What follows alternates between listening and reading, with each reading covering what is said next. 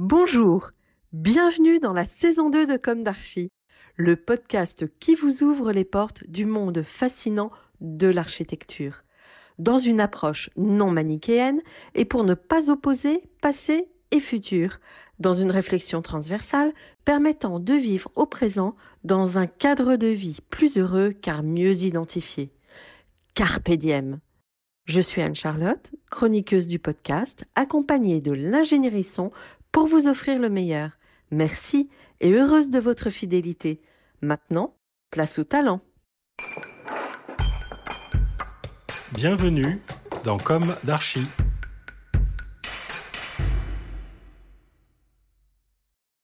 Chers auditeurs, ravis de vous retrouver aujourd'hui en compagnie de Monica Capel.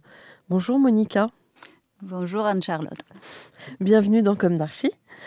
Vous êtes architecte, architecte d'intérieur et designer, à la tête de votre propre agence, laquelle porte votre nom. Vous travaillez sur des projets de demeures privées pour des particuliers, vous œuvrez aussi sur des programmes hôteliers, des commerces, pour des promoteurs. Vous êtes attaché au concept d'élégance qui est pour vous de rendre simple ce qui est complexe, avec puissance et style. On va commencer par le début, comme il est d'usage dans l'émission. Quel a été votre parcours? Quelle fut votre jeunesse? Où s'est ancrée votre envie d'architecture? Et quelles ont été vos études? Alors, je suis polonaise, euh, née en Pologne, euh, et je suis restée là-bas jusqu'à l'âge de 21 ans. C'était où en Pologne? C'était dans le sud de la Pologne, pas loin de Cracovie, un peu vers les petites montagnes. Euh, j'ai vécu dans un pays communiste, mais j'ai vécu une enfance très heureuse. Quand on est enfant, on ne se rend pas compte euh, Ouais. de ce qui se passe euh, autour. Donc, on, on est entouré d'a- d'amour et euh, des amis, des copains. Tout se passe très bien. Vos parents sont polonais tous les deux? Les deux sont polonais, mais mon père est né en France. Donc, Ah, j'ai toujours eu des attaches euh, avec la France. Donc j'ai petit à petit, au lycée, on commençait à se rendre compte de ce qui se passait parce que aussi la situation se dégradait petit à petit.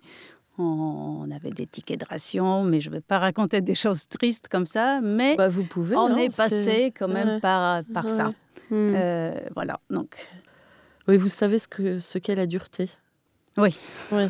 c'est Mm. la dureté et tout le monde à cette époque rêvait de partir, vivre ailleurs. Donc c'était la meilleure chose qui pouvait arriver aux enfants, c'est euh, de partir, s'installer ailleurs. Et euh, même Et- si c'était dur pour les parents, Ouais. mais voilà.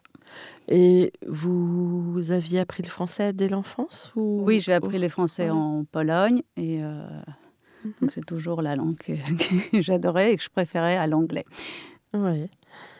Donc en fait, vous êtes parti très très vite ou après vos études Comment ça s'est Alors, passé? euh, je suis partie, j'ai commencé mes études euh, en Pologne, mais j'étais au départ destinée à faire la médecine.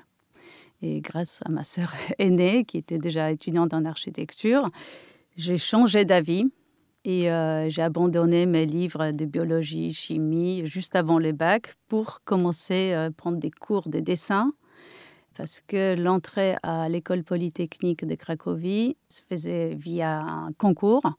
Et donc, euh, le dessin faisait une partie très, très importante de ce concours. Donc, j'ai eu la chance d'entrer à l'école et euh, j'ai passé euh, deux années, seulement deux années là-bas, merveilleux, de, dans une ville étudiante. Cracovie, c'est une ville magique, Mhm. médiévale et Et je crois que le niveau est très, est C'est une école élevé, hein. reconnue Ouais, euh, ouais. Mhm. à l'échelle mondiale. Et je pense que c'est là-bas que j'étais nourrie de, des monuments historiques, de, de l'architecture, des vieux murs, du respect pour ça. Mhm. Et à cette école, je voulais juste dire que j'étais, euh, donc comme je parlais français, j'étais choisie au moment où l'école organisait un biennale d'architecture. Et il y avait deux stars euh, qui sont arrivées à ce biennale. C'était en, en 86 ou 85.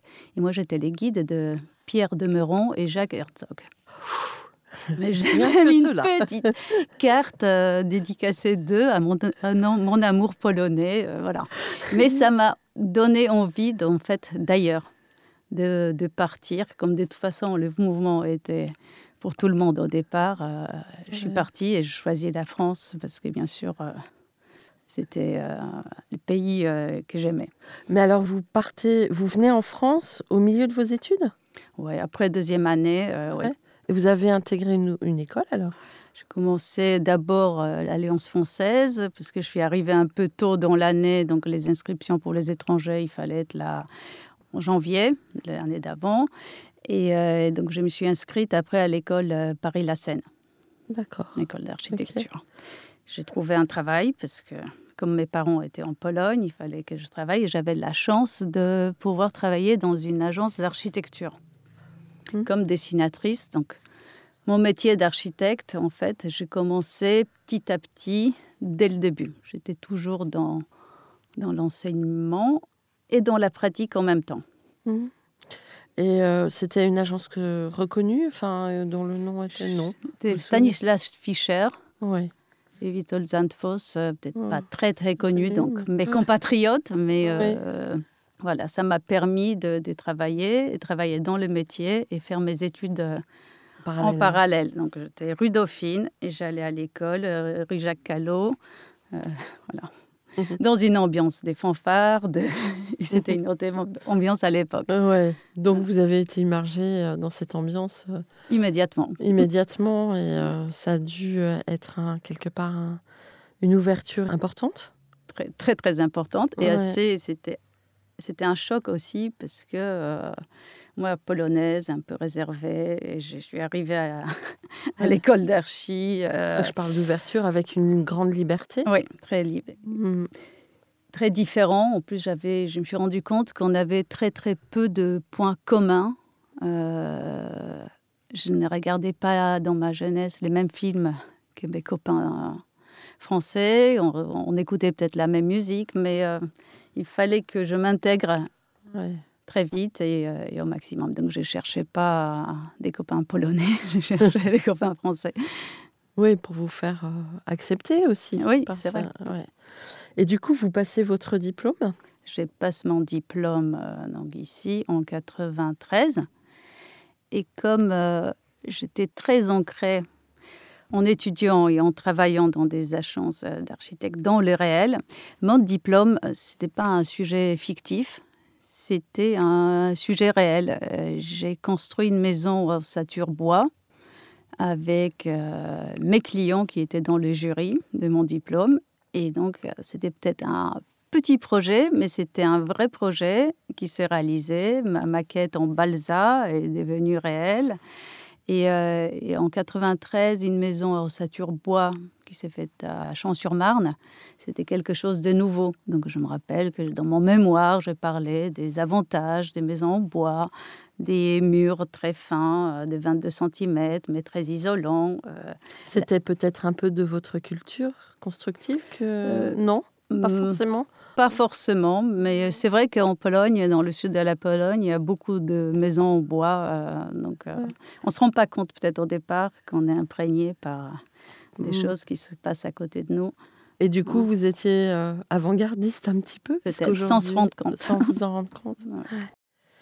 Et alors après, vous, vous continuez en agence ou? Non, après, il arrive à une période qui est un peu des transitions entre euh, les agences où on dessinait sur les calques avec les rapidographes et l'arrivée des ordinateurs. Je suis une ancienne.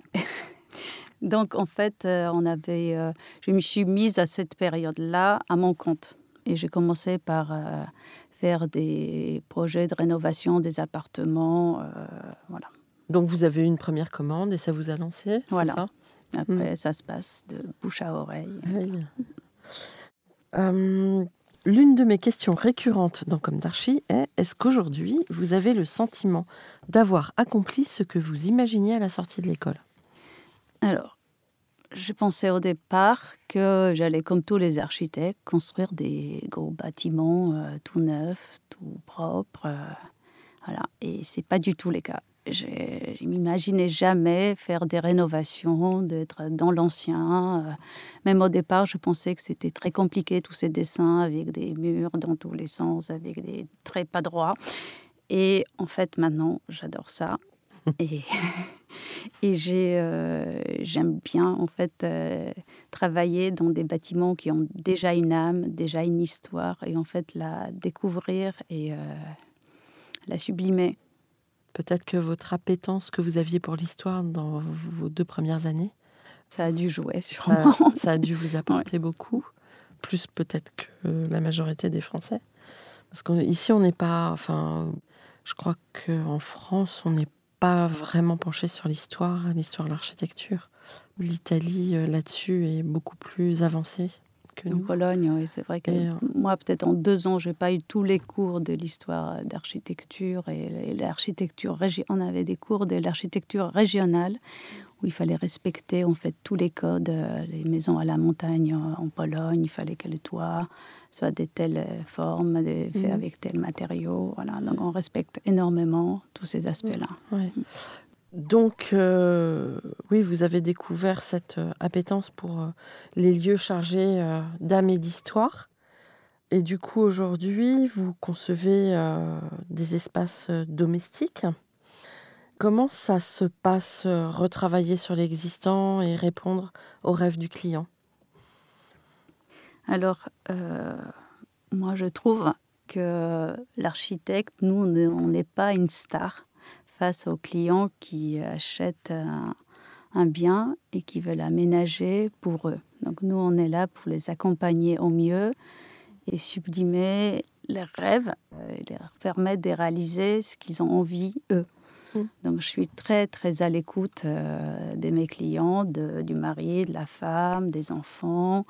Je leur dis qu'il faut absolument qu'ils expriment tous leurs désirs au départ, même s'il y en a trop, même s'il n'y a pas des moyens financiers pour les accomplir tous. Mais euh, il faut tous les dire, les mettre à, plat. à plat et faire des choix après pour ne pas avoir de regrets plus tard. Mm. Et j'ai des clients euh, qui ont des goûts différents des, miens, qui au départ n'est pas toujours très facile parce que euh, c'est pas toujours ce que je ferais moi, mais en fait, euh, j'essaye de, de, mettre en valeur ce qu'ils ont envie d'avoir chez eux. Et finalement, à la fin, j'apprends Sinon, je ferais euh, toujours la même chose, en fait, parce que quand on aime quelque chose, c'est difficile pour soi-même d'inventer d'autres choses. Donc, c'est en fait mes clients qui m'enrichissent à chaque fois. Déjà, ils vous donnent quelques tendances Moi, je demande qu'ils me montrent ça, qu'ils me disent qu'est-ce qu'ils aiment comme couleur, quels matériaux, comment ils vivent. Euh, est-ce qu'ils mettent beaucoup d'eau en sortant de la douche ou non Comment ils sont Est-ce qu'ils sont soigneux Parce qu'en fait, il faut que ça soit aussi beau, mhm. pratique, facile à vivre, euh, et voilà, et que ça leur plaise, euh, et que ça leur ressemble aussi. Voilà, je ne me fais pas plaisir, moi, c'est eux qui vont habiter dans ces lieux. Et du coup, vous réalisez aussi des hôtels Oui. Vous avez dans vos références aussi des bureaux, des commerces. Et je crois que là, vous terminez un hôtel euh, à Cassis, c'est ça? Oui. Un bel hôtel Oui. L'hôtel s'appelle Les Roches Blanches. Euh, mhm. c'est un hôtel 5 étoiles. C'est un projet qui date de 2016. Cet hôtel était euh, fait 2500 mètres carrés. Il était entièrement rénové pour une ouverture en 2018. rénovation complète, les planchers, les structures, parce qu'au bord de mer, tout s'abîme très très vite. Euh, j'ai créé une nouvelle piscine. Euh, l'hôtel au départ avait 24 euh, chambres. Il a été agrandi. On a fait 36 chambres, exploité tous les espaces possibles pour, pour rajouter des chambres parce que c'est très très important pour un hôtelier. Il a trois restaurants aménagés et décorés. J'ai eu énormément de chance de pouvoir m'occuper euh, pour ces projets de, du permis de construire, de la construction, suivi de travaux, de la décoration, de l'achat des matériaux, d'achat des fleurs, des cendriers, jusqu'au dernier détail. Et euh, Oui, quand on s'est parlé euh, là très récemment, vous me disiez que vous aviez des fleurs pour pour l'ouverture. Euh, l'hôtel réouvrait ses portes là, le, les 13 mai, donc je suis allée cueillir des fleurs dans la campagne à Cassis pour le mettre dans les petits vases euh, du bar. Bon. Donc vous, je pense que vous choyez vos clients. Oui, ça, tout, tout détail compte. euh, Donc euh, c'est très très important. ouais. Donc quand je suis arrivée le matin, il n'y avait pas de fleurs. Je suis allée immédiatement les chercher. Et en fait, cet hôtel, euh, donc, il a été réouvert en 2018. On a créé le spa, les chambres, la piscine. Et là, actuellement, je suis en train de faire un agrandissement de neuf chambres et suites euh, qui devrait être fini là pour cet été. Donc de c'est 36 plus 9 maintenant. Oui. Donc vos clients étaient très satisfaits. Si Ah oui, vous ils en rappelez. Ouais. Parce que l'endroit est exceptionnel et euh, le site euh, est euh, incroyable. C'est un site avec. L'hôtel est posé sur un rocher avec une vue à 180 degrés sur les villages des Cassis, sur les Cap Canailles, c'est la plus haute falaise de l'Europe avec les rochers orange euh, magiques et les- la vue sur les larges vers Marseille. Euh, C'était une vieille bâtisse de 1887 euh, qui a été transformée dans les années euh, folles, dans les années 20, en hôtel 5 étoiles, donc, qui était euh, là exploité avec les clients qui venaient régulièrement et était tenu par une famille, mais qui à la fin, dans les années 2000, n'avait plus les forces ni plus les moyens de, Continuez. de continuer, de le mettre en valeur, de voilà. Donc euh, Donc ça a été racheté ou- c'était racheté et moi je me suis occupée donc de, des travaux. D'accord. Donc vous aviez euh, un objet qui était quasiment dans son jus? C'était dans son jus, mais euh, Ouais. il restait pas grand-chose. Ah de- oui. euh, il restait juste une rampe d'escalier avec des écailles euh, en ferronnerie et une rampe en argent. Et la porte d'entrée, sinon, rien. Et l'hôtel n'avait pas d'âme. euh, il y avait des plafonds euh, avec des lamelles en métal, l'escalier en colimaçon. C'était. euh, Bon, euh, j'ai rien trouvé de- d'existant, donc il fallait re- recréer une âme Ouais. d'une bâtisse de, de début du siècle Vous dernier. aviez des photos? Euh, pas beaucoup, pas beaucoup. de photos, mais j'ai fait des recherches pour savoir quel parquet, est-ce que c'est des bâtons rompus, euh, quel code utiliser pour sublimer l'endroit sans trop euh, aller dans l'art déco, le, le lourd, donc un peu quelque chose de léger, parce que c'est un endroit de villégiature, hein, voilà mon accent polonais, compliqué. Il n'y a pas de problème. Et donc, il fallait quelque chose de léger, imprégné d'histoire, en même temps un peu bleu, euh, comme la mer. Et euh, voilà. Et du coup, vous avez, euh, avec vos clients, euh, tracé des directions dans cet aménagement ou vous aviez carte blanche? On a tracé un tout petit peu les directions au départ, avec les mood boards, avec les envies. euh, et puis, euh, et puis j'avais la carte blanche, en fait. Donc, Ouais. euh, c'était merveilleux de ne pas être interrompu dans son travail. Et euh, ça a permis d'avoir, euh, j'espère, quelque chose d'harmonieux. Comment vous définissez, comment vous pouvez définir ce- le style que vous avez développé dans cette réalisation? C'est un peu art déco revisité, un peu euh, Dans les couleurs, les ambiances dans les, les couleurs, c'est du bleu comme la, comme la Méditerranée. Euh, J'ai ramené la, la douceur et un peu de chaleur avec du velours. J'aime bien les velours très poudrés euh, mat. Ils sont peut-être pas faciles à vivre, mais ils sont très très beaux. Oui. J'ai utilisé des matériaux, euh, la pierre, du granit, des, euh, j'ai pas mis du carrelage. L'hôtel s'appelle les Roches Blanches, donc euh, il fallait que ça soit quelque chose d'authentique et, et vrai. Donc pour ça, je suis allée au Portugal pour chercher des pierres, pour chercher des matériaux, pour qu'on puisse euh, vraiment réaliser les projets avec. Parce que côté financier aussi, c'était important. Voilà. Ouais. Mm. Alors du coup, euh, ça c'est un projet qui vous a pris beaucoup de temps euh, de ces dernières années. Oui, mais ça continue d'ailleurs. Et du coup, euh, comment s'est un peu déroulé votre trajectoire par rapport au projet? Vous avez commencé donc par des aménagements privés, puis petit à petit, euh, comment ça s'est passé? Alors j'ai toujours accepté des sujets très très différents. Donc les appartements, des, euh, des maisons. J'ai fait une maison à l'île de Ré, une maison à Deauville, une maison à Cavalière. euh. Moi, ça m'a toujours fait voyager, donc j'aimais bien en fait euh, pouvoir m'évader une fois par semaine, euh, changer de région. donc j'ai trouvé ça sympa.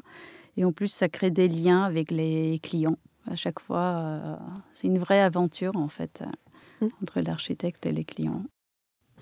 De quel euh, projet en dehors de celui de Cassis vous aimeriez euh, parler un peu plus? Bah, à chaque fois, c'est des attaches en fait. Donc, euh, chaque projet est unique et chaque client est unique. Donc, je ne veux pas privilégier parce qu'après, en fait, on reste, on devient amis, on reste amis avec les, mes clients. Je, travaillais à Gaoubena pour une piscine à fond mobile, donc c'était intéressant. De, Gaoubena, c'est des- une colline avec des maisons qui sont complètement fondues dans, dans la nature. C'est où? Euh, près des Bormes-les-Mimosas. D'accord. Après, à côté, j'ai fait deux maisons à Cavalière. euh, c'est- à chaque fois, c'était un des projets un peu compliqués parce que j'arrivais en tant qu'architecte parisienne, donc euh, c'est compliqué pour les permis. Ouais. Euh, j'ai fait une maison à Deauville euh, en reconstituant des colombages parce que la maison était très très pauvre et pas habillée comme, euh, comme il fallait. À l'île de Ré, pareil, c'est compliqué parce que c'est une zone un peu inondable. Ouais. voilà, donc Voilà, et vous avez surélevé à ce moment-là? Vous avez non? Enfin, c'était en fait la tempête de 2000 et c'était Ouais. compliqué. ouais. Vous avez réussi à vous en sortir quand Oui, même oui. Bon. Euh, alors, comment est composée et organisée votre équipe de... Alors, nous sommes six à l'agence avec moi, trois architectes euh, des PLG, euh, deux architectes intérieurs et euh, une assistante. Et du coup, euh, c'est vous qui allez chercher vos projets ou Oui, c'est moi qui, qui vous qui- occupez de votre développement développement. Et après, en fait, j'attribue les projets à chaque euh, architecte. Et après, de toute façon, on travaille tous ensemble parce qu'on a besoin d'avoir l'œ- l'œil de l'autre Mhm. et de l'aide. de confronter vos Ouais. idées Ouais. Euh, donc, vous avez une équipe assez fidèle ou ça, ça Euh, dépend? Euh, non, l'équipe est assez fidèle, mais c'est vrai qu'à chaque fois c'est des jeunes en fait. Donc souvent, on- voilà, par exemple, il y a avec les confinements, euh, ils ont envie aussi de quitter Paris. Donc euh, j'ai quelqu'un de mon équipe qui va aller vivre ailleurs parce que c'est difficile euh, avec sa famille, ses trois filles, de, de rester dans Paris. Donc on est un peu triste, mais euh, voilà, c'est comme ça. Mais sinon, ils sont fidèles, ils restent euh, chez vous chez moi. Ouais. Bon. Euh, quel est votre point de vue euh, sur euh, l'actualité aujourd'hui Est-ce que vous rentrez dans les tendances, dans les... Je ne sais pas, je ne cherche pas vraiment à rentrer dans les tendances. En plus, même en déco, j'essaye surtout pas faire la, la même chose que tout le monde. Ouais. J'ai pas envie des boutiques hôtels avec tout le monde la même chose parce que c'est la tendance. Euh, voilà, j'essaye de, de faire autre chose. Vous allez chiner aussi des... Oui, Ah ouais. ouais, on- pour, pour, euh, les Roches Blanches, on est allé, on est allé euh, l'île sur la Sorgue, on a chiné des vieux portraits, euh, des canapés, on a acheté un pont parce qu'il fallait les codes des années folles. Donc euh, on a un pont empaillé euh, dans, le, dans le hall de l'hôtel. Donc il y a tous ces objets-là sont très très importants. Ouais. Donc, chiner des antiquités, chiner aussi des matériaux. J'ai acheté, je suis retournée à Cracovie pour acheter des lampes Art déco. euh, Là-bas, il y a un producteur qui, depuis euh, des années, euh, fabrique ça, les meubles et les lampes. Il me les a fait sur mesure, donc euh, c'est assez magique. Euh, quelle matière vous aimez travailler? Alors, moi, j'adore travailler des, des vraies matières. J'aime bien la pierre, j'aime bien le marbre, le bois. Je déteste les, les PVC. euh, et euh, voilà, des, des vraies matières qu'on peut toucher, on sent euh, une énergie, on sent la chaleur, le froid. donc, Donc en fait, quand vous vous retrouvez devant des, par exemple des huisseries anciennes qui sont récupérables, ah oui, je, je sais vous les- allez les récupérer. Oui. Si on peut rajouter juste le double vitrage, Vitrage, pour mm. plus de confort, on le fait. Des, euh, voilà. Si on peut récupérer les anciennes crémones, on les récupère. Voilà. Mm. On restaure, on récupère. Euh, je crois aussi que vous avez euh, travaillé à l'étranger et notamment pour un groupe assez important.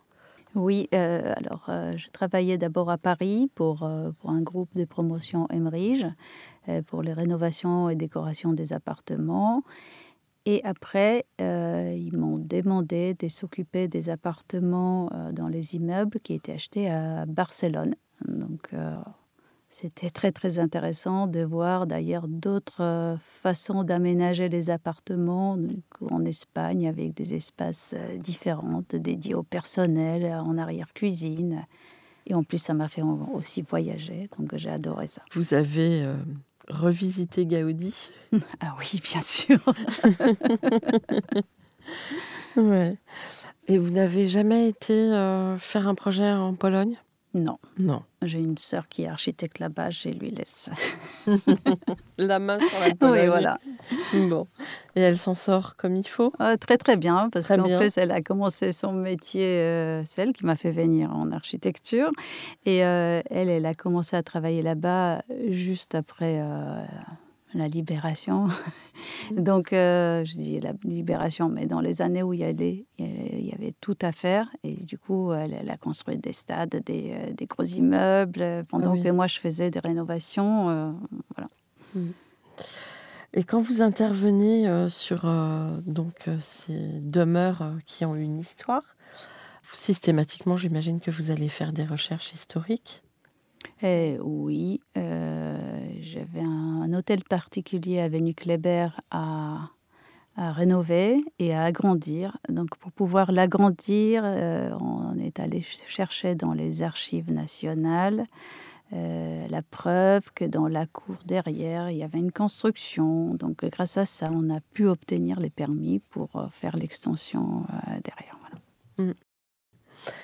Est-ce que certains clients viennent vous chercher juste sur de l'aménagement intérieur? Oui. Ça arrive Ça m'est arrivé. D'ailleurs, euh, j'ai aménagé l'appartement dans une tour euh, unique, dans la tour unique euh, faite par les promoteurs pour qui je travaillais avant. Et oui, donc ça m'arrive souvent de faire, de prendre ma casquette des déco d'architecte d'intérieur et aménager les appartements. Oui. C'est finalement c'est assez marrant parce que j'ai interviewé là depuis quelque temps pas mal d'agences d'architectes qui font de l'architecture intérieure. Vous pensez que c'est une tendance qui se généralise ou? Euh, nous, on n'a pas tellement de contact avec mes confrères. Ouais. en- tout cas, moi, je trouve que c'est un côté très plaisant de, de notre travail, en fait.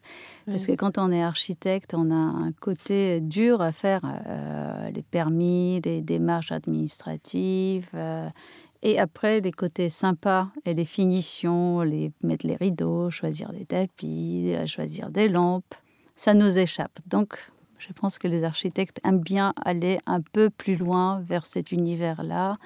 Et euh, on apprend au départ parce que c'est pas dans notre formation, mais euh, quand on commence à se faire l'œil pour bien choisir les, les couleurs, pour bien associer les matières, je trouve ça très agréable comme travail. Voilà. Et c'est bien d'aller pouvoir jusqu'au bout, pour pouvoir aller jusqu'au bout. Et en- vous faites du design d'objets? Ça vous arrive? Hmm, Non. non, Non. pas encore, mais on ne sait Hmm. jamais. On sait. Euh, Est-ce que euh, vos clients euh, vous parlent d'écologie? D'écologie au sens, entre guillemets, urgence climatique?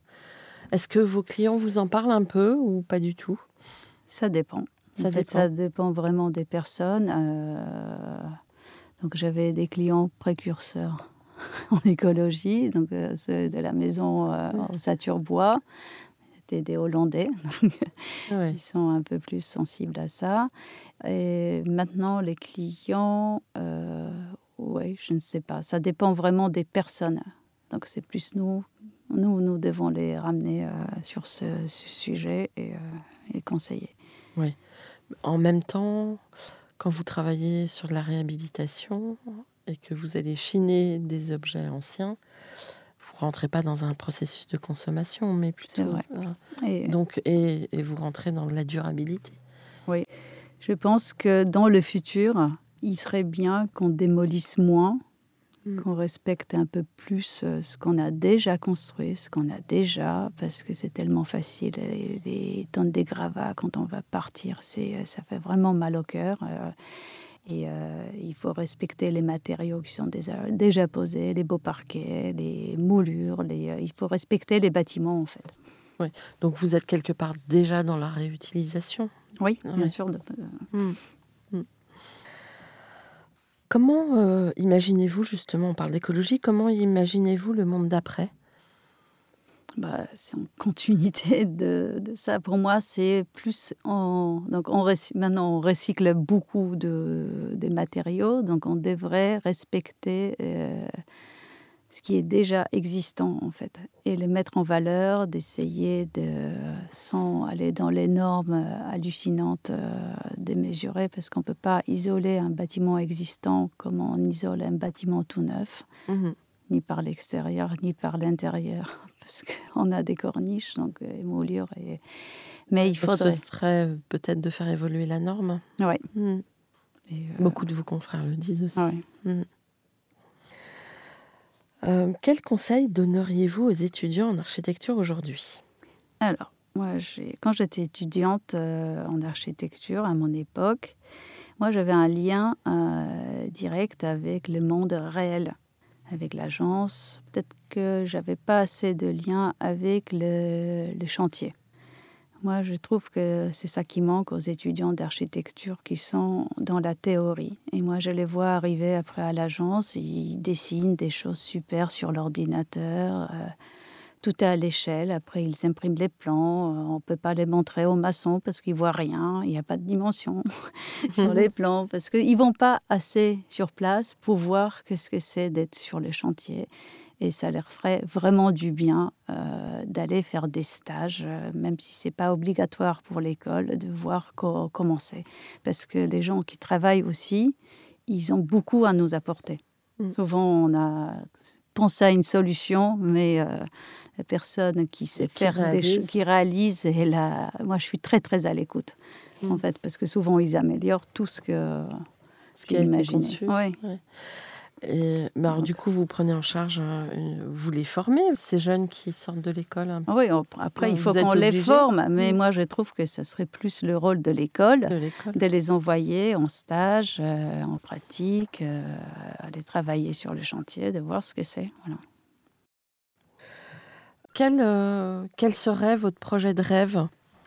Alors, moi, moi, en fait, comme j'ai fait le tour des, différents projets, je travaillais pour des les particuliers à rénover leurs appartements, leurs maisons.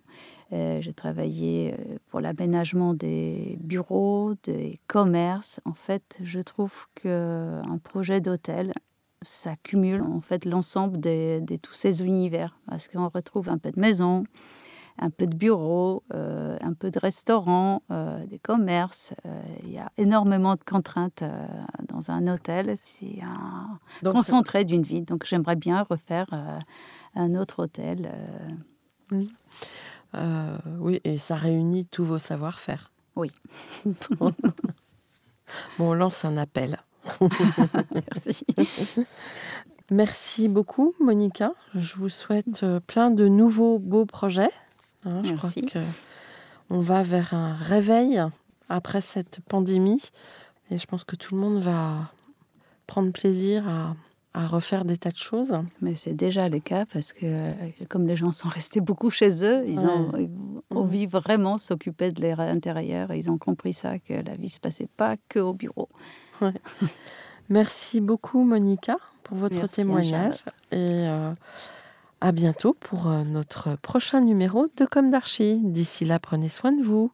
Au revoir. Au revoir, Anne-Charlotte.